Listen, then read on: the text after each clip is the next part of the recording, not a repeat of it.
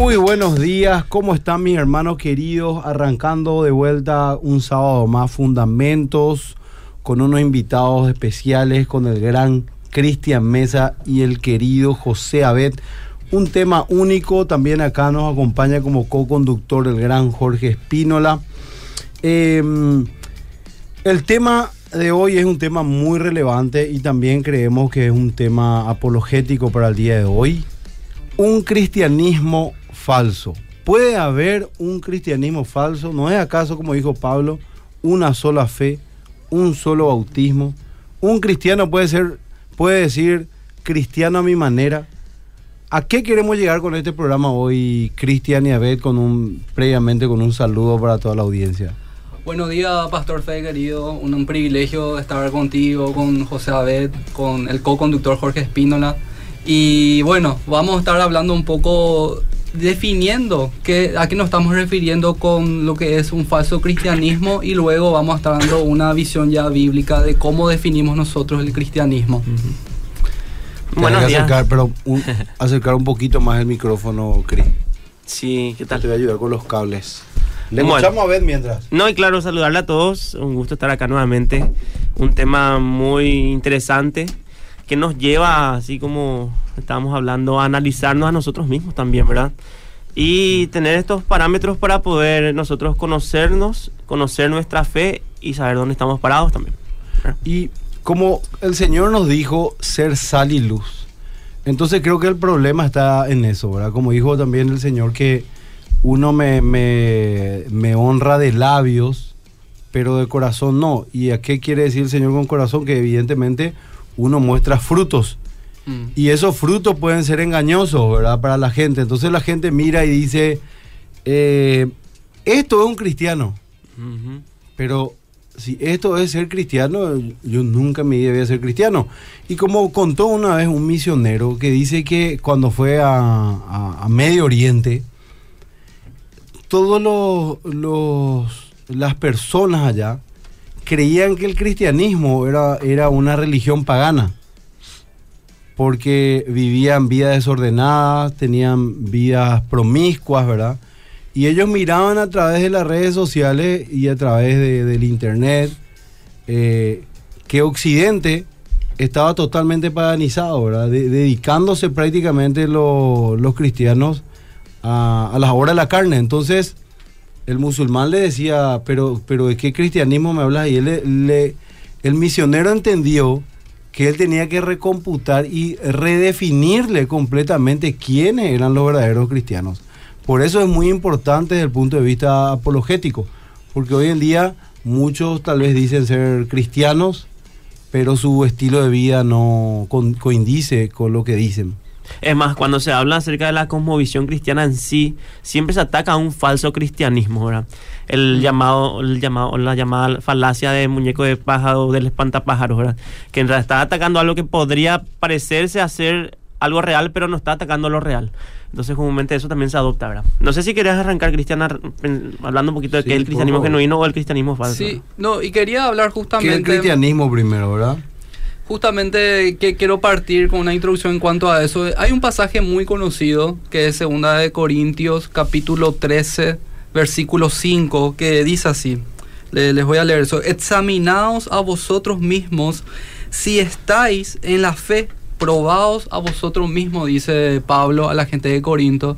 Y eso ya es muy interesante ya. Si el apóstol Pablo le está diciendo a sus lectores, examínense si es que realmente está en la fe ¿qué es lo que está dando ya por sentado?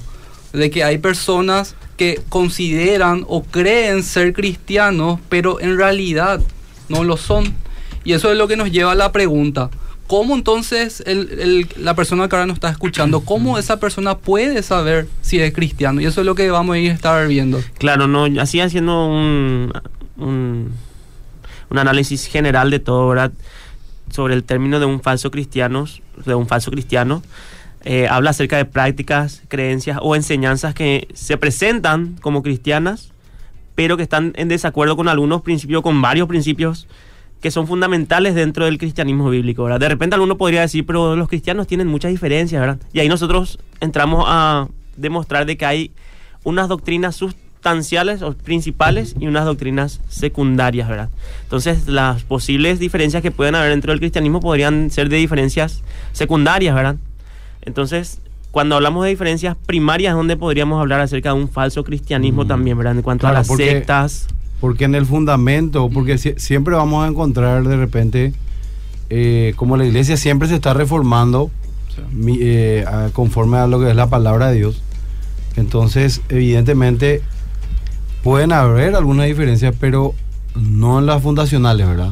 Hace sentido decir, José. Eso Así también sucede en la carta de primera de Juan. Había personas que negaban que Jesús haya venido en cuerpo. Y ahí entonces el apóstol Juan le dice, miren, en otras palabras, ustedes realmente no son cristianos, ustedes están atacando y negando una de las doctrinas más Mm. fundamentales del cristianismo. O por ejemplo, que Jesús sea Dios, la divinidad de Jesús, Sí, ¿verdad? Eso Eso, por ejemplo. Y para dar nomás así una, un concepto sencillo y claro para los oyentes también, ¿qué, qué no es el cristianismo? ¿O qué es un falso cristianismo, mejor dicho? Yo diría de esta manera, es todo aquel que afirma que es cristiano sin usar a la Biblia como una base para definir su propio concepto de lo que es ser cristiano. ¿Qué significa eso? Tipo emocional más o menos, Cristian. As- Así mismo, justamente estamos, como estamos hablando, estamos en una era postmoderna que la gente enfatiza mucho sus emociones. Entonces hay gente que dice, mira, eh, yo me siento amado por Dios, yo siento que Dios está conmigo, yo siento que Él me cuida, yo, yo creo, yo siento ser cristiano. Pero cuando ya estamos hablando de emociones, sentimientos, nada más, ahí entramos en un terreno totalmente subjetivo. Y por eso necesitamos una vara, una medida objetiva que nos muestre esto es ser cristiano. Y eso es lo que vamos a ahondar. ¿Cómo saber entonces? Claro. Sa- ¿Saben qué? A Sí. ver, antes de comenzar, nos olvidamos un poco de dar los números del WhatsApp y Sí. todo eso y que nos Ah, escriban también. Eh, y el tema de Instagram también, Jorge. Ujú. Si querés decir un poquito. Sí, bendiciones a todos. Antes que nada, pueden escribirnos al 0972-201-400. Vamos a estar leyendo sus mensajes y también en Facebook Live. Pueden seguirnos en Instagram como en arroba fundamentos mqb. Ahí también pueden escribirnos, hacernos sus preguntas, sugerencias de programas que les gustaría que abordemos ciertos temas Sí, apologéticos o teológicos. En, así vamos a estar en sintonía todos juntos y vamos a conectarnos con los intereses Sí, de, la- y- de nuestra comunidad pedimos- también. Le pedimos a la gente que siga difundiendo esto porque esto es algo del reino de Dios. Y, y que, y que el impacto que tienen las redes sociales de estar siguiendo la Mm, página, eh, compartiendo los programas y también eh, en Twitter y otro tipo de plataformas también. Totalmente. Creo que las personas que nos están viendo pueden escribir sus opiniones acerca de qué es ser un cristiano y qué no es ser un cristiano. ¿Cuál es ese factor determinante que define a una persona que realmente nosotros podemos decir esta persona es cristiana? Y también hacer sus preguntas. Yo voy a estar leyendo también sus mensajes al WhatsApp. Tremendo.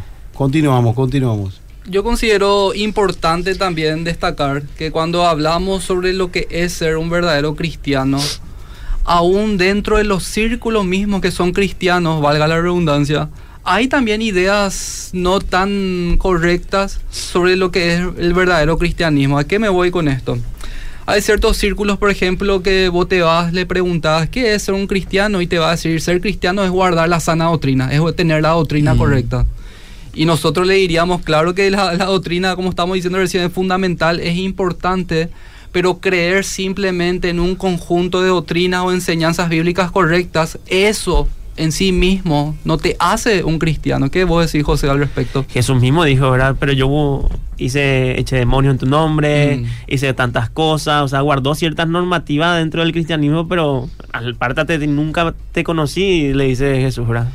En- entonces no creemos que ser cristiano no es meramente hacer como un ejercicio intelectual nomás. Sí, yo asiento intelectualmente con lo que dice la Biblia, Mm. yo creo esto, este conjunto de reglas e ideas y entonces yo ya soy cristiano. Es mucho más que eso. Y Es también, más, sí.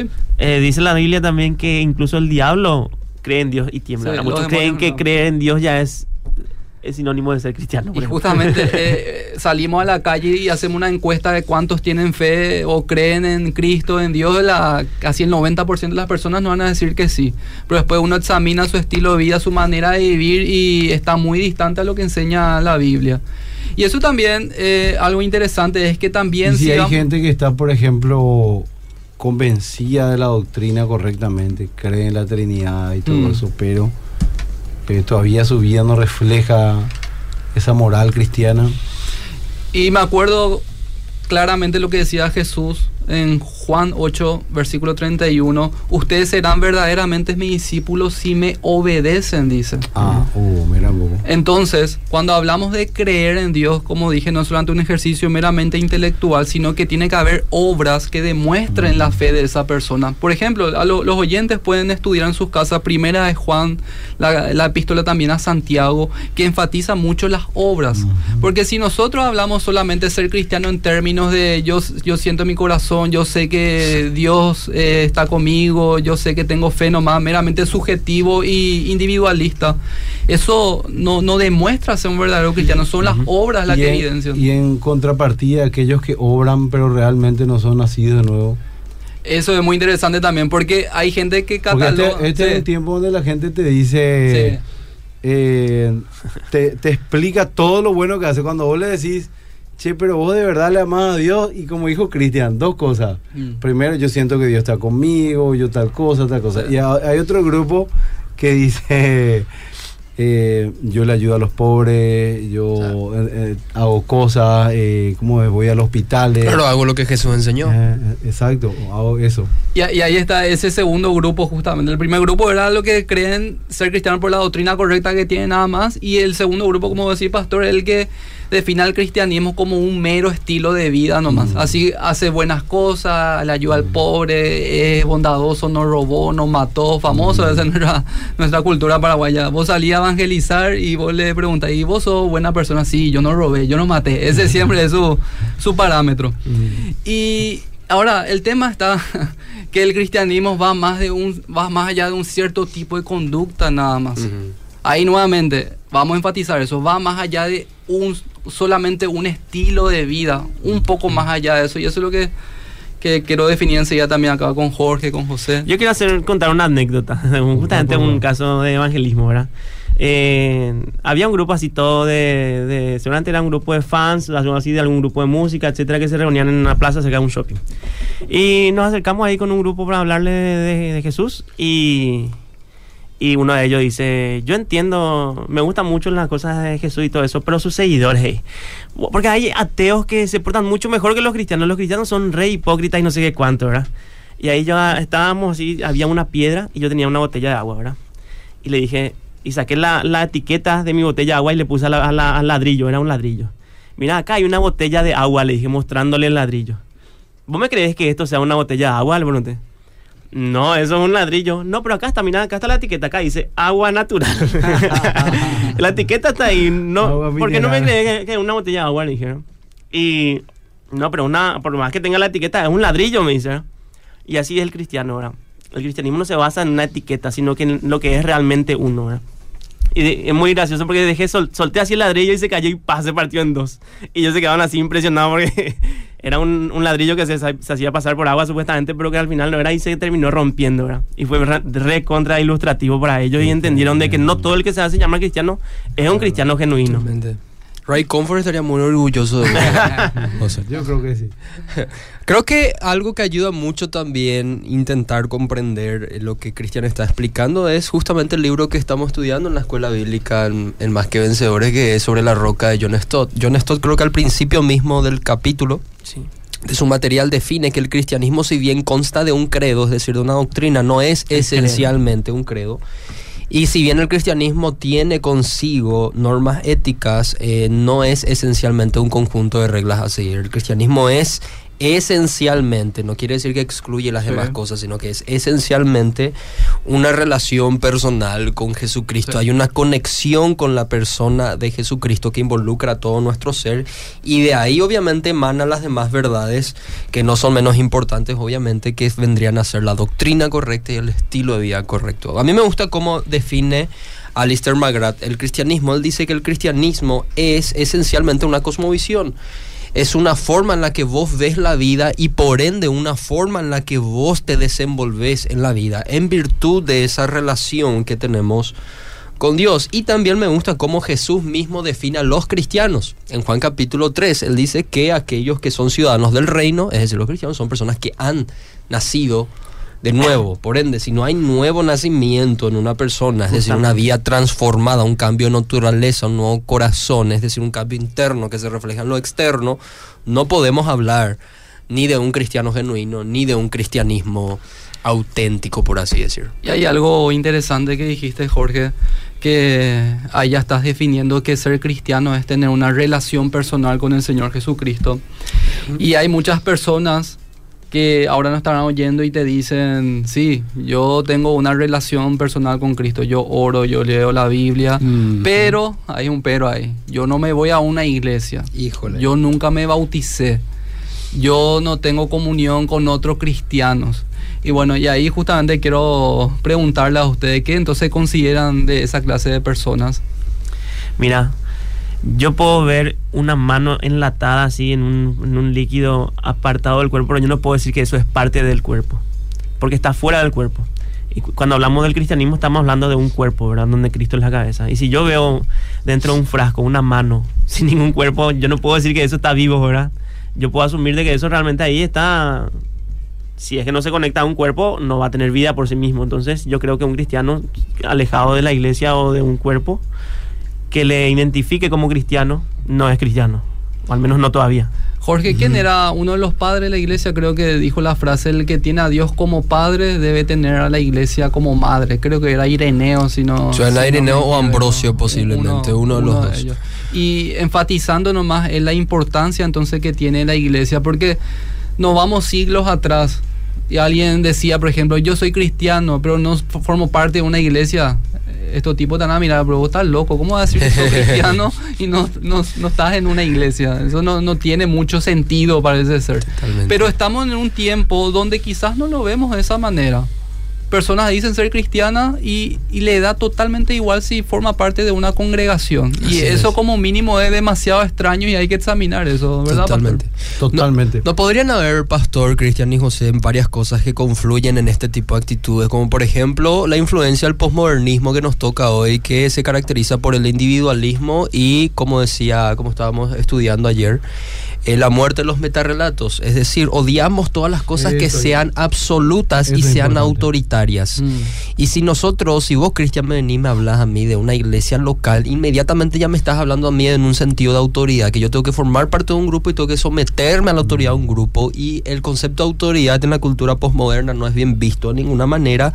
Y se valora el individualismo y el subjetivismo. Es decir, yo creo que puedo vivir mi fe como a mí se me antoja y puedo eh, vivir mi cristianismo en las cuatro paredes de mi habitación. O puedo congregarme ahí vía Zoom o en las redes sociales o con un pastor de YouTube que me caiga bien. Mm.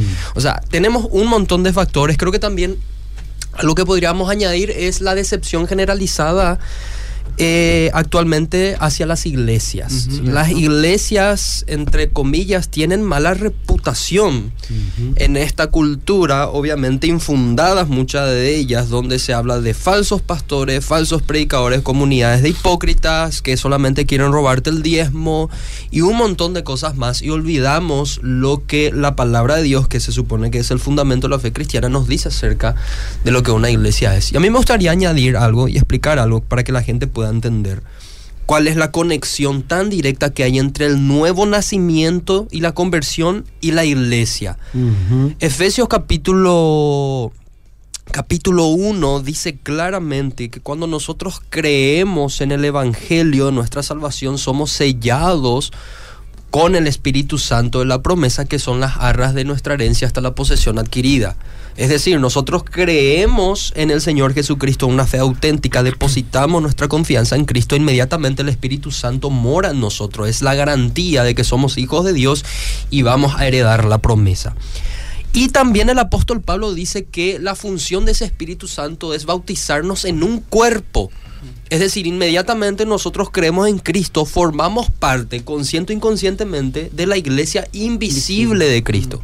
¿A qué me refiero con la iglesia invisible? Quieras o no quieras, te des cuenta o no te des cuenta, si tu fe es genuina, vos formas parte del cuerpo de Cristo. Directo. Directamente. Es algo espiritual. Es algo espiritual. Hay una iglesia que los El teólogos cuerpo llaman místico de. Cristo no, no suelen decir. Totalmente, la iglesia universal, la verdadera iglesia católica, que es la iglesia universal, invisible, es decir, Cristian es hermano de el Pablo. Señor.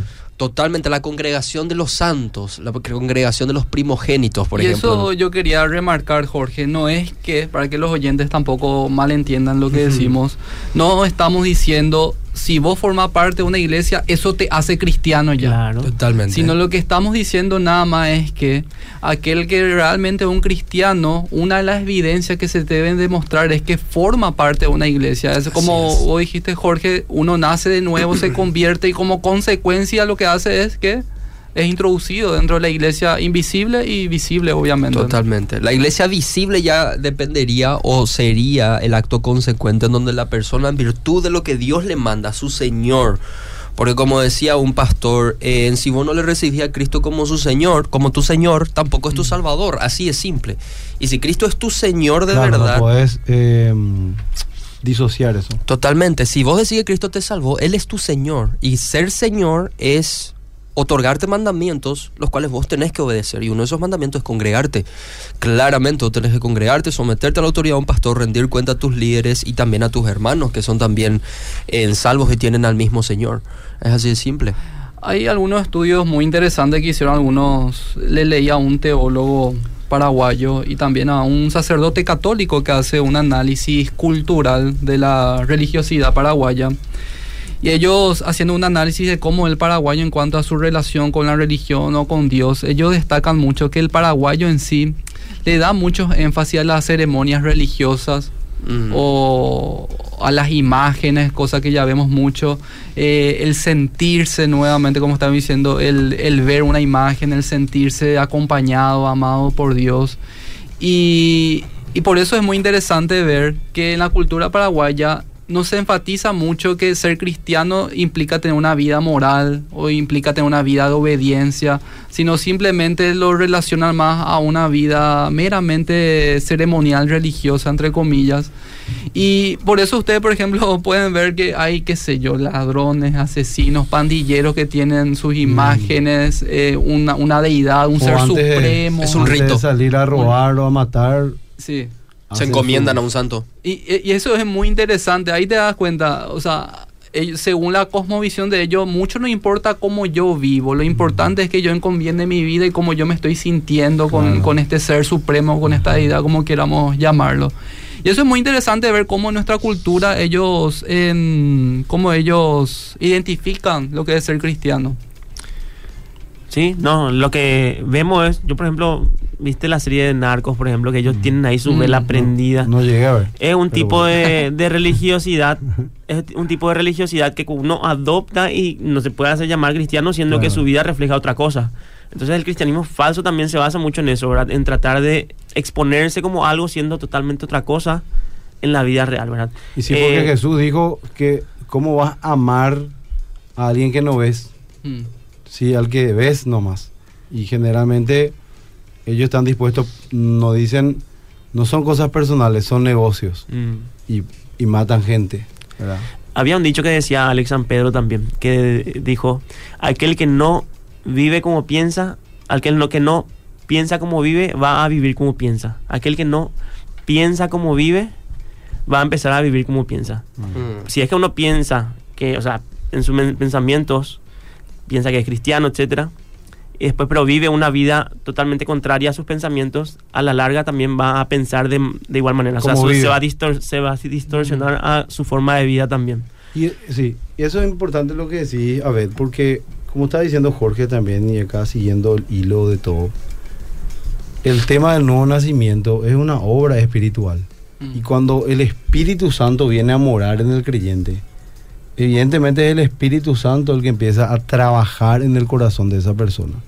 Y va a dar frutos dignos de arrepentimiento. Y el Espíritu Santo teje nuestra historia y nuestra vida a través de la escritura, porque es una renovación de la mente constante. Entonces, es ahí donde nosotros nos vamos a poder, nos vamos a poder desechar, cuando la Biblia habla de frutos dignos de arrepentimiento, desechar las cosas que son espirituales y bíblicas. Porque así se mueve el Espíritu Santo. Uno dice, el Espíritu Santo me habla. Yo, yo tuve un caso cuando estuve en México. eh, había un muchacho que la verdad que es una excelente persona y nos hicimos amigos. Y él era muy joven también, pero se movía mucho en, en todo lo que es la parte del futuro y cosas así. Mm. Eh, buscaba mucho eso. Y lo que sí que en un momento dado dice, eh, Dios me mostró que juegue la lotería. ¿Verdad? El Espíritu Santo puso eso en mi, en mi corazón. ¿verdad? Mm. Entonces, nosotros vemos porque vemos que no son los medios que el Espíritu Santo utiliza para hacer que la obra continúe o para que la obra reciba bendición económica. Mm. ¿Verdad? Porque eh, el, el Señor apela al amor, apela a la gente que se convierte, que de verdad le tiene al Señor y empieza a ser dadivosa y deja la avaricia en pos de una obra mayor que el reino de Dios. Y él pensaba, ¿verdad?, que Dios le dijo que tenía que ir a jugar la lotería y tenía que hacer ciertas cosas y que iba a tener suerte para ganar. Y eso va en contra de la Biblia, ¿verdad? Entonces el Espíritu Santo, ¿cómo te va a dirigir a eso? Entonces, todas esas cosas son muy importantes para entender también con relación al verdadero cristianismo, porque el verdadero cristianismo es muy, no es solo práctico, es coherente. Claro, totalmente. Por eso existe la apologética cristiana. Hay algunos mensajes que me gustaría poder leer. Tenemos muchísimos mensajes y hay tanto que decir de algunos mensajes. Eh, opinar. Y vamos a leer así abiertamente, abiertamente. Dice acá, voy a leer primero los de WhatsApp. Dice, me gustaría resaltar dos principios bíblicos para saber si somos verdaderos cristianos. Número uno, se demuestra por los frutos. Y número dos, el Espíritu Santo confirma a nuestro espíritu que somos Sí. hijos de Dios. Saludos mi profe Cristian, mi profe sobre la roca. Freddy le saluda. Acá está tu alumno. Ahí. Cristian, Saludos, Freddy. Qué churro el de camisa y anteojo, dice Anto. Saludo a los profes. repa- esto es un repaso para mi examen. Muchas gracias. Buen día. a Hablando los- eso, hay gente que no quiere rendir, Jorge. vos sabías, No quiere rendir. Ese es otro tema. Vamos a No, hablar ese, ese para otro sábado. Buen día a los queridos líderes. Con el ejemplo de José, con la piedra que se cree agua ya está, ya. Bendiciones. Solo José puede hacer Solo a sí le puede ocurrir esas Una cosas. parábola nos contó acá José. Dice acá, bueno di- buenos días Tengo otra, hermanos, escuché la pregunta y quiero participar con usted. La fe de él para justificar hay que nacer de agua y espíritu porque la Biblia dice así en San Juan 3 versículo 5. Dicen. Buen día, bendecido día para todos. Consulta, ¿un cristiano puede simpatizar o ser parte de una logia masónica? Sí. Bendiciones. Interesante hablar de eso en un momento dado. Creo que ya se habló ya también en su momento. Y te digo, la respuesta es no. Por- hay un choque Sí, cosmovisión. pero hay que explicar un poquito. Claro. Hay- hay- es profundo. Sí, es profundo. Yo tuve la oportunidad de hablar con un masón y realmente es profundo. Hay cosas que eh, se deben puntualizar. Buenas bendiciones, muy buena enseñanza, pero una acotación. No hay que ver series mundanos como narcos. Eso cae automáticamente en tu enseñanza. o sea, cállate, era una exhortación. Eh, yo en algún momento tuve que nacer de nuevo y dejé de ver eso. Ah. No me pueden jugar por mi antigua vida. Ah.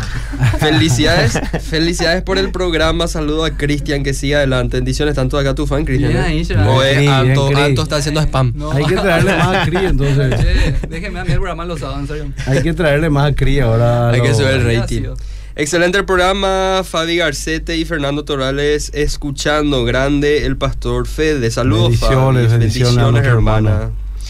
Bendiciones, hermanos. Eh, eh, ¿Dónde Fabi se tiene un programa de radio también acá, ¿no? Sí. Es muy escuchado, de, de mucha Sí, edificación. Una hora, hora tremenda. Bendiciones, hermanos. ¿Dónde se congregan? Así, eh, ¿cómo dice? Así que viven lo que hablan, pregunta. ¿Quieres saber dónde nos congregamos y si vivimos lo que hablamos? Bueno, yo particularmente sí. Vivo lo que hablo. Y nos congregamos más que vencedores. Que nuestras esposas respondan. Ah, bueno, esposa- nuestra, nuestra yo no tres formo parte de no eso. forma parte de Y esa. en Facebook también. Jorge todavía, tenemos- él tiene que responder por él mismo. Tengo que responder por el mismo. Tiene que, yo estoy exento. Buen día, Fundamento. Un cristiano es agradable. Te saluda bien aunque esté triste y roto por dentro. Dentro, un cristiano es humilde y tiene empatía con el problema de otros y así podemos estar toda, toda la mañana. Obviamente lo otro, congregar, hacer comunidad, prepararse, estudiando su Biblia, tener intimidad con Dios. Si eso está hecho, lo demás fluye, dice. Acá María Cecilia dice, para mí ser cristiano es reflejar el carácter de Cristo. Que en mi conducta se vea que creo en Él. Que el fruto del Espíritu se note en mí y no dejarme vencer cuando fallo. Conocer mi identidad de hija de Dios, pecadora perdonada. Saludos. Significa nacer de nuevo, dice acá. Ser cristiano es recibir bien. Espíritu Santo dentro suyo, simple y punto. Leer la Biblia, congregarse, orar, etc. Estas obras también las hacen los no cristianos. Cristianismo es primeramente ser y no hacer, dice. Buen día, excelente programa, bendiciones que piensan de la iglesia Gnosis. Gracias, dice. Eso está full y De la gnosis. es muy engañoso. Mm.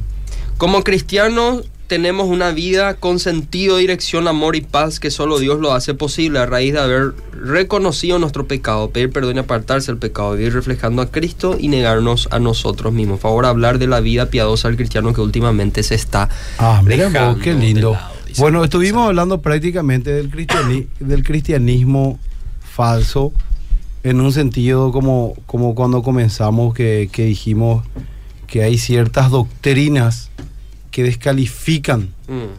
y, y no podríamos llamarle de cristianas, ¿verdad? Que son las doctrinas funda- fundamentales del cristianismo bíblico. Y habíamos hablado también de ese cris- cristiano falso. Y en ese cristianismo falso, ¿cuáles, ¿cuáles podrían ser las cosas que enmarcan literalmente que nosotros no podamos tratarle como cristianos a la gente? O sea, le vamos a tratar como ser humano, o sea, no le vamos a decir, o sea, porque no es cristiano tratarle mal. No, me refiero a, a- identificar ese verdadero cristianismo. Yo siempre digo que hay una, una línea fina que debemos tener cuidado. Muchas veces lo- los creyentes somos un poco duros en esa cuestión. ¿En qué sentido? Hay personas que, que han comenzado en la fe, en su vida espiritual en el Señor, y, co- y entró en un proceso de santificación. Mm. Y como toda persona está en un proceso donde en ese, en ese caminar va a ir identifi- identificando cuáles son las cosas que debe dejar de lado o sacarse la vieja ropa, como dice Pablo, vestirse una nueva ropa del nuevo hombre. Y hay veces, por ejemplo, que hay personas que realmente se convierten y son cristianos verdaderos, pero quizá tienen todavía, qué sé yo, puede decirte la grosería. Está en otro proceso. O, o está, est- está en un proceso. O, por ejemplo, eh, se puede ir, por ejemplo, a un concierto que no es cristiano y cuestiones como esa. Y, proba- y, la- y ahí la gente ya dice, mira un poco este cristiano, entre comillas, dice. Y yo siempre trato de verlo de otra manera. Y, y no será acaso que sí es un cristiano, pero simplemente está en un proceso nomás de Claro. santificación. En que quizás nomás él todavía no entienda plenamente todavía en esas áreas de su vida cómo debe afrontarlo. Eso es muy interesante porque no tenemos que ser muy ligeros en decir ese es un falso Cierto. cristiano. Claro, no, Eso, no. Eso no es lo eh, bíblico. Sí, Eso no es bíblico porque todo aquel que se identifica con Cristo, ya sea un- que sea un- por eso, por eso justamente ese es el problema. sí. El problema es ese, porque en Occidente la gente se bautiza, nacen y eh, se bautizan ya de niños, después hacen su Confirmación. comunión, su confirmación y después tienen una vida, o sea, me, me incluyo, porque yo también eh, fui parte de eso también, por así decirlo, pero no es solamente metiendo a la religión católica romana. Eh, dentro del mundo evangélico también hay gente bautizada, porque como son los sacramentos cristianos, que uno puede, como dijo el, el apóstol Pedro, ¿verdad? San, Pedro dijo que el agua solo limpia el cuerpo, pero el agua verdadera, el verdadero bautismo, limpia el, el pecado. Entonces, ese es el gran drama y, y por qué justamente se juzga de un, de un... Tenemos que volver a hablar del cristianismo verdadero, porque hay gente que se está bautizando, Sí. hay gente que está consumiendo la Santa Cena, Mm. está comiendo la hostia, por así decirlo, en las misas. Y, y digo Santa Cena también porque hay evangélicos que lo están haciendo domingo tras domingo. Y después lo que vemos es una vida absolutamente lejos de la palabra de Dios. Mm. Totalmente. Entonces, puntuar de ahí surge el problema. Y de lo, uno de lo que vos estás diciendo, ¿verdad? Y que nosotros constantemente tenemos que estar mostrando qué es la verdadera fe. Sí. Y, pero como le había preguntado a Beth antes, el tema de cuáles son las, eh, los parámetros literales para poder des- desprender un poco y, y equiparar, o sea, no equiparar, desprender y ver cuáles de las dos caras son del cristianismo verdadero. Por ejemplo, como dijo el apóstol Judas, hay gente que dice ser cristiana, ¿verdad? Pero vive como quiere, porque se había metido la herejía de que vos te identificás con Cristo y ya vas a ser salvo siempre, Mm. ¿verdad? Y vas a vivir como querés. Pocas palabras. ¿cuáles son los innegociables del cristianismo y que al mismo tiempo nos ayuda a definir quién entonces Sí, lo que quiero, quiero puntualizar algunos temas, Sí. algunos puntillos, ¿verdad? Puntualizar algunos puntos. bueno, el falso cristianismo se, se puede manifestar de diferentes formas. Eh, hay, hay distorsiones acerca de la naturaleza de Dios, de la persona de Jesucristo, acerca distorsiones de la salvación, distorsiones a la autoridad de la Biblia, distorsiones a las prácticas espirituales.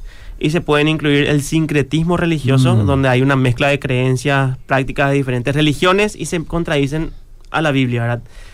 Como puede pasar con la masonería, Es- ¿verdad? y es así, y es así. Porque, De- no, porque niegan el señorío de Cristo. Ellos- Así mismo. para ellos Cristo no es Dios y Cristo es- no, no, no es el Señor. Y el La Biblia tiene errores. El sincretismo religioso se dio mucho desde el principio de la, de la iglesia, donde la iglesia trataba de adoptar nuevas personas a través de la mezcla de las religiones eh, culturales con el cristianismo. ¿verdad? Después hay- está, por ejemplo, el tema de la prosperidad material, donde dice que la creencia de que la fe cristiana garantiza la prosperidad material y el éxito financiero, y no es así. Eso va en contra del llamado también del, de la Biblia, que es de dónde está tu Dios, ¿verdad? Si en el dinero o dónde. Después está el, liberali- el liberalismo y el legalismo, ¿verdad? El, el liberalismo que vos hablabas de que uno ya mencionando que Jesús es el Señor ya es cristiano supuestamente. O el legalismo, que es lo contrario, que es la, crea- la creencia de que la salvación se obtiene mediante las obras, ¿verdad? Mediante la observancia estricta de algunas reglas o parámetros de una religión, ¿verdad? Después está el universalismo, que tiene que ver también un poco con el secretismo, que es que la creencia de que todas las personas eventualmente son hijos de Dios, etcétera, etcétera, y todos les meten en la misma bolsa y Mm. prácticamente no hace una diferencia entre los hijos realmente de Dios que han nacido de nuevo. ¿no? Hay un tema también de la negación de la divinidad de Jesús. Ujú. Hay doctrinas cristianas, pero que niegan que Jesús sea Dios. Cristianas, eh, entre comillas, ¿verdad? Hice con los dedos, pero no creo que en la radio no sé. Claro. Los testigos de Jehová, por ejemplo, los No, a ver, mormones. porque ahora, ahora tenemos cuatro cámaras, antes no teníamos así. ¿Cómo es Sí. esta? Vino, vino Christian y se actualizó todo. El, el último punto nada más. Yo hice el pedido. Está la manipulación emocional. Mm, Ese es el tema, ¿verdad? También. Que hay tácticas manipuladoras para obtener seguidores y controlar emocionalmente a las personas, ¿verdad? Que ya viene de un sistema del cristianismo falso, ¿verdad? Que te, te hace llorar, te hace... Mm. Incluso, ¿verdad? No, no desmerito el pasar enfrente, pero hay gente que pasa al frente, pero copia o, o repite nada más. Mm. Pero el cristianismo se basa en una convicción personal, no solamente en una repetición, ¿verdad? Mm. Es como que vos te vayas a hacer el ejemplo de Rey Comfort a la casa de una chica y te quieras exponer a ella y a- alguien acá en- te está diciendo, decirle que le querés, decirle que la amas. Mm. Pero tiene que nacer de la persona realmente, Claro. no solamente por una manipulación o, o algo meramente emocional, ¿verdad? Entonces tiene que ver con la persona y su interior, ¿verdad? A mí hace poco en la clase, en la, en la iglesia, una de las clases que tenemos sobre la roca, me preguntaron justamente por qué hay tantos falsos maestros. Cosa que siempre hubo y bueno, siempre hay. Lo. Y yo les, les, les dije que uno de los factores, no digo que sea el único ni el principal, pero uno de los factores es que se tiene muy de menos la opinión que tienen los hermanos o otras personas sobre, sobre él. Por ejemplo, hay, por ejemplo, gente que enseña cualquier cosa, vive como quiere, y alguien le quiere un poco decir, che, pero eso no está tan bien como estás viviendo, eso que vos enseñás tampoco no es tan correcto, no, y vos quién sos, vos quién sos. Entonces, con esa actitud arrogante, donde nadie me puede decir nada, hay falsos maestros que van surgiendo, y no solamente falsos maestros, sino hay gente que literalmente tiene ese falso cristianismo. Porque, que porque no puede tolerar que otro Si vos decís que Dios ya me llamó, Sí. entonces ¿quién soy yo para decirte que vos no te, que Dios no te llamó? Y ahí está Yo lo- ya, voy a, yo ya voy a decir, si yo te digo, che, pero y tu enseñanza no son muy bíblicas, entonces vos decís, no, vos sos envidioso.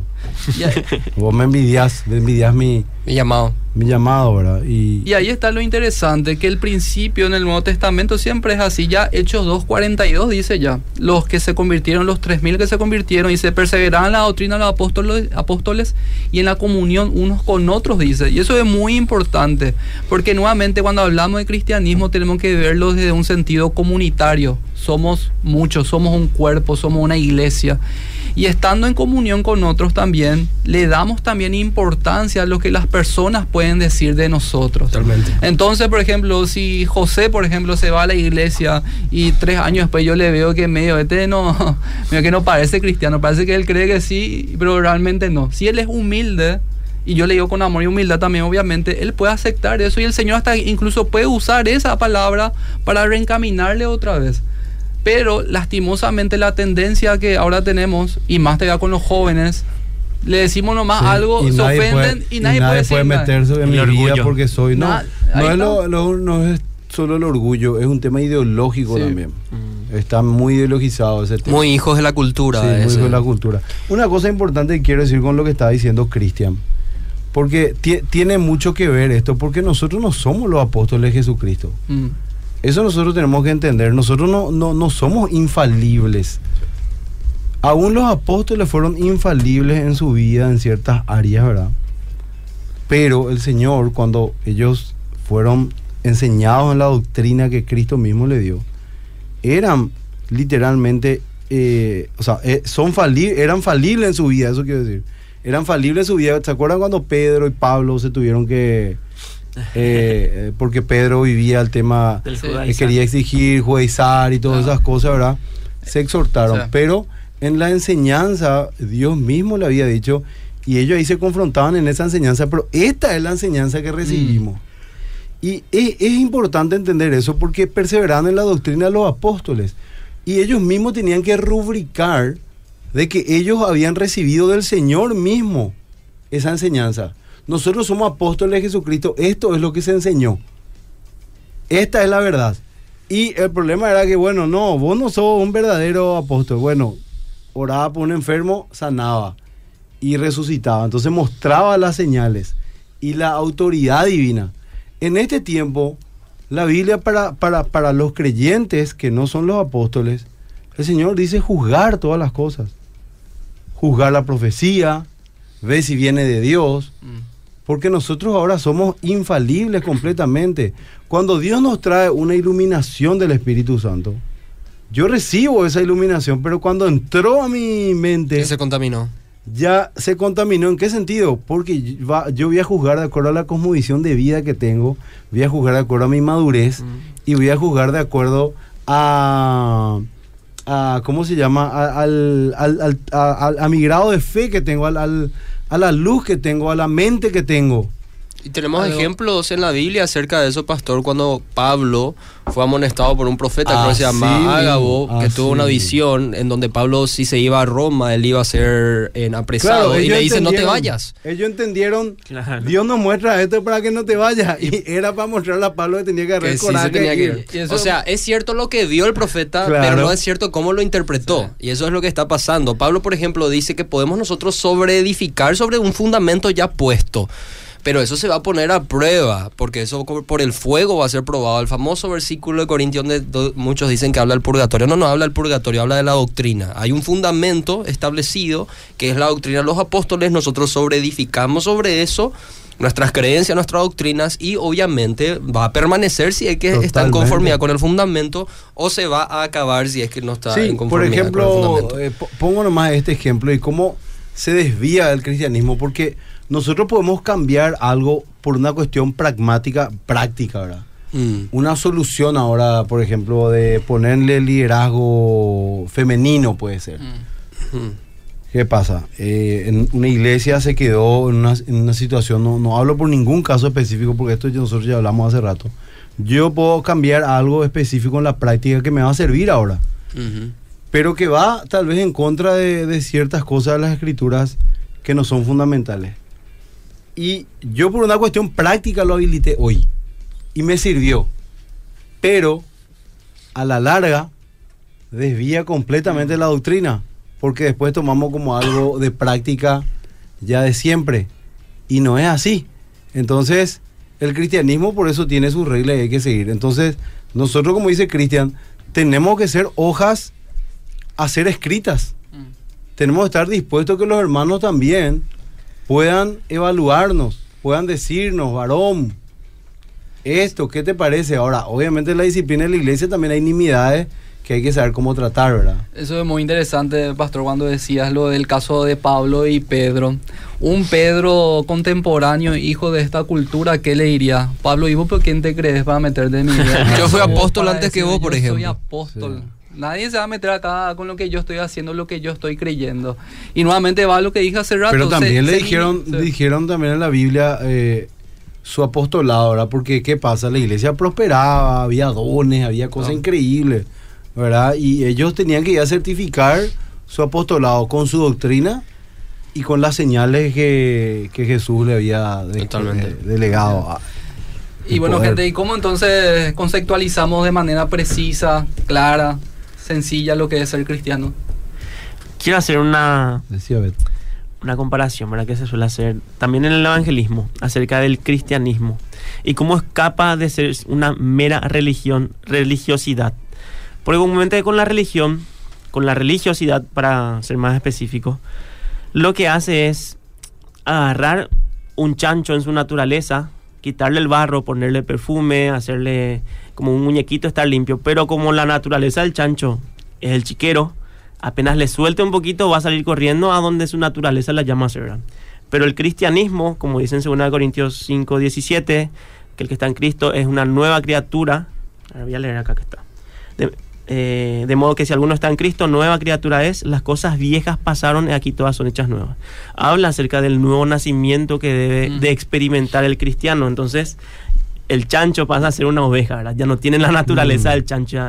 eh, es una oveja que oye la voz del pastor, que está en la misma granja que el chancho, puede caer en el chiquero, pero ya no es su naturaleza permanecer allí, va a salir de un salto, ¿verdad? Va a buscar que el, que el pastor le limpie, que le saque de, ahí, de ese lugar, ¿verdad? Entonces esa oveja ya no va a vivir en el chiquero, sino que puede caer, como decir, pero constantemente va a ir avanzando Claro, claro. en su vida. Y ahí justamente lo que dijimos que son las obras lo que van a evidenciar nuevamente una fe genuina. Claro. ¿Qué pasa si la oveja se queda en ese lugar donde no es su naturaleza?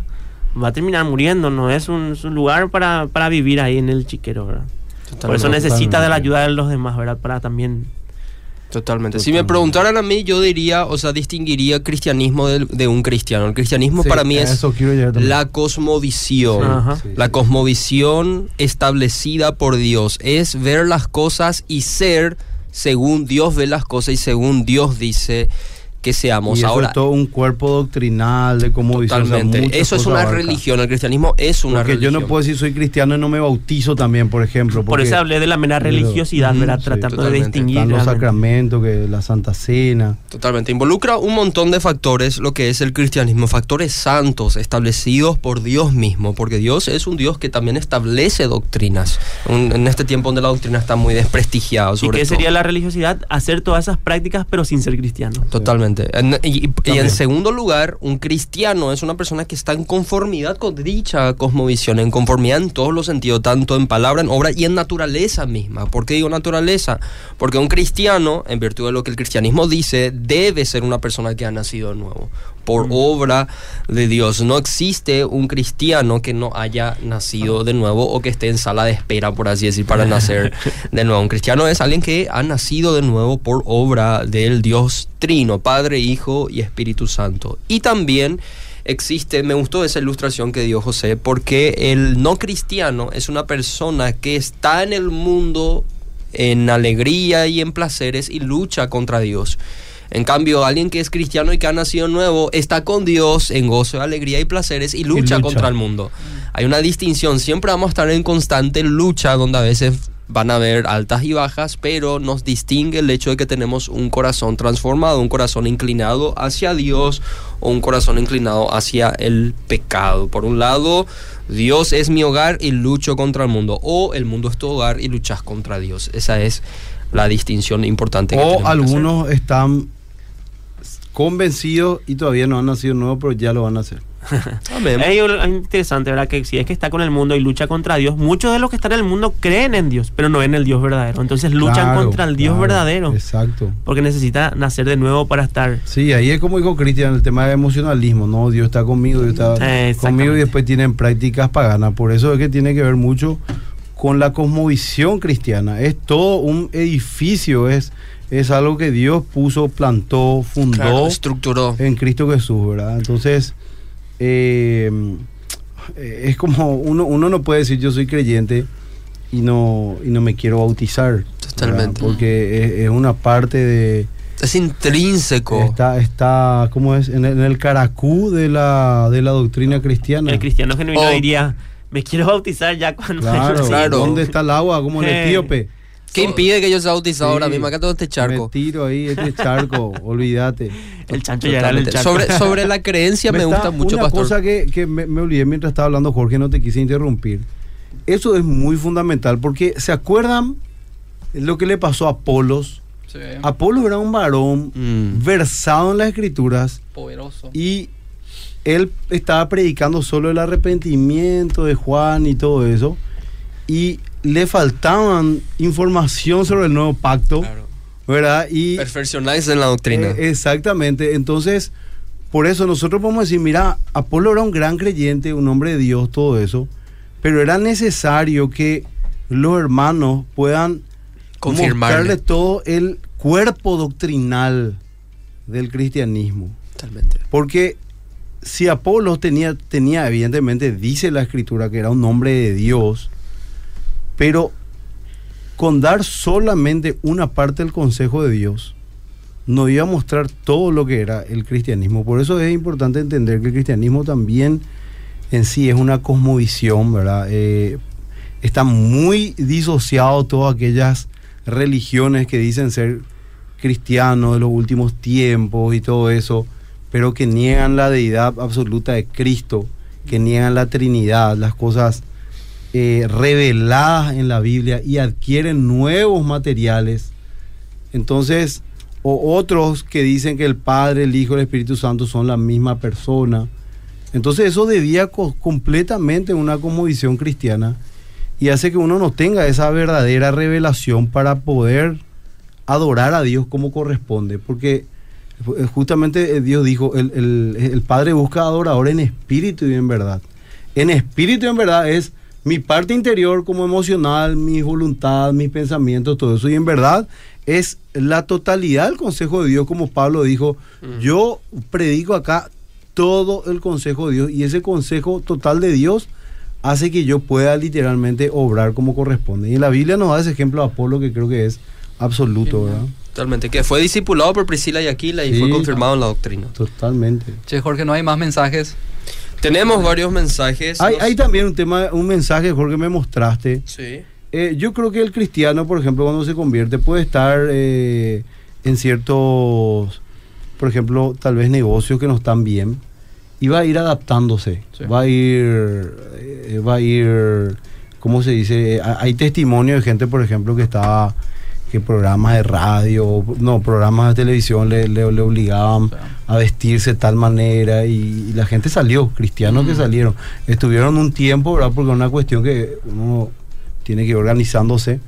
Pero más que nada, eh, hay lugares en la vida, por ejemplo, ayer estaba, nos estaba hablando el pastor Lorenzo en el programa de, de la CONAPI, el, el congreso que tenemos en la iglesia, y él justamente estaba diciendo que hay lugares como en ser contador, abogado, que, que van muchas veces a, a golpear mucha presión. eh, la presión con, con las cosas de la fe. Sí. Pero el tema es que uno tiene que mantenerse íntegro en todas las cosas, ¿verdad? Eso es lo más importante de todo. Eh, y bueno, eh, otra pregunta, Jorge, vamos, a- vamos a responderle y mandarle saludo a la gente. Tenemos muchísimas preguntas y comentarios. Por ejemplo, Walter acá dice, y creo que este es para Christian si le escucho y parecen tan perfectos que tengo vergüenza, dice Walter. No, eso es una locura. Acá dice, depende, eh, bendecido el día en donde se congregan, ese ya leí y dice otra vez, vuelvo a escribir y dice, depende de, cal- de- de la cabeza para que haya hermandad y hay gente que predica bien pero no vive ni la mitad y eso es lo que espanta, depende de la cabeza. También es cierto. Tenemos preguntas que no vienen al punto, nos preguntan sobre si eh, más que vencedores creemos en los apóstoles, Eh, creo que está hablando por, Sí, por- por la promoción de la nosotros creemos en el don apostólico. Ujú. Buenos días, Y una pueden ver ahí en God Question, porque, porque eh, pueden ver en God Question, hay ahí justamente unas preguntas de que si Dios está o no eh, reedificando el eh, levantando los cinco ministerios y pueden ver que categóricamente existe el don apostólico y ahí da todos los, ¿verdad? Entonces, eh, desde ese punto de vista nosotros creemos en eso. Totalmente. Acá vuelven a preguntar sobre si un creyente puede o no puede vender bebidas alcohólicas o participar en ese tipo de Sí, comercios. y prácticamente ya, ya le respondí con el tema de que tenemos que ser íntegros y hay cosas que hay que ir ordenando en la vida. Y hay muchísimas otras preguntas que vamos a estar leyendo. También de acá de estas preguntas podemos sacar programas incluso sobre temas que Sí, por gustaría eso, que por eso. abordemos. Sí. Cuentan testimonio de iglesia donde tuvie- estuvieron, donde validaban el homosexualismo, por ejemplo. Es muy Mm. interesante poder investigar sobre eso. Y así, creo que llegamos a la hora, querido Sí, pastor. Y, no, y con relación a lo que estaban preguntando el tema, no hay que tener miedo con el tema de los de los dones apostólicos. An- antes fueron los jesuitas lo que lo que el lo que término. cambiaron el término apóstol por misionero, Ujú. ¿verdad? Porque evidentemente el oficio apostólico es el oficio de los doce apóstoles y Pablo, ¿verdad? Eh, O pero- apóstoles de primer orden le llaman los Claro, teólogos. ¿verdad? Y eh, lo, que, lo que hay que entender es eso, que antes, por ejemplo, los misioneros que iban y plantaban iglesias, le llamaban los enviados, ¿verdad? Porque eso es lo que significa esa palabra. Ujú. Pero bueno, eh, eso es para, para otro programa y de gran debate. Eh, muchas bendiciones para todos. Bendiciones. Fue un programa edificante. Vamos a seguir eh, con el deseo de, de establecer, eh, eh, de, de exponer, mejor dicho, las doctrinas fundamentales del cristianismo. Defenderlos. Para defenderlos, para hacer una apologética mucho más acertada, ¿verdad? Desearles lo mejor, gente linda. que tengan un fin de semana de muchísima bendición. Congréguense mañana y vayan a servirle a Dios con todo su corazón, con todas las fuerzas y con todo su corazón. Amén. Bendiciones para todos. Bendiciones.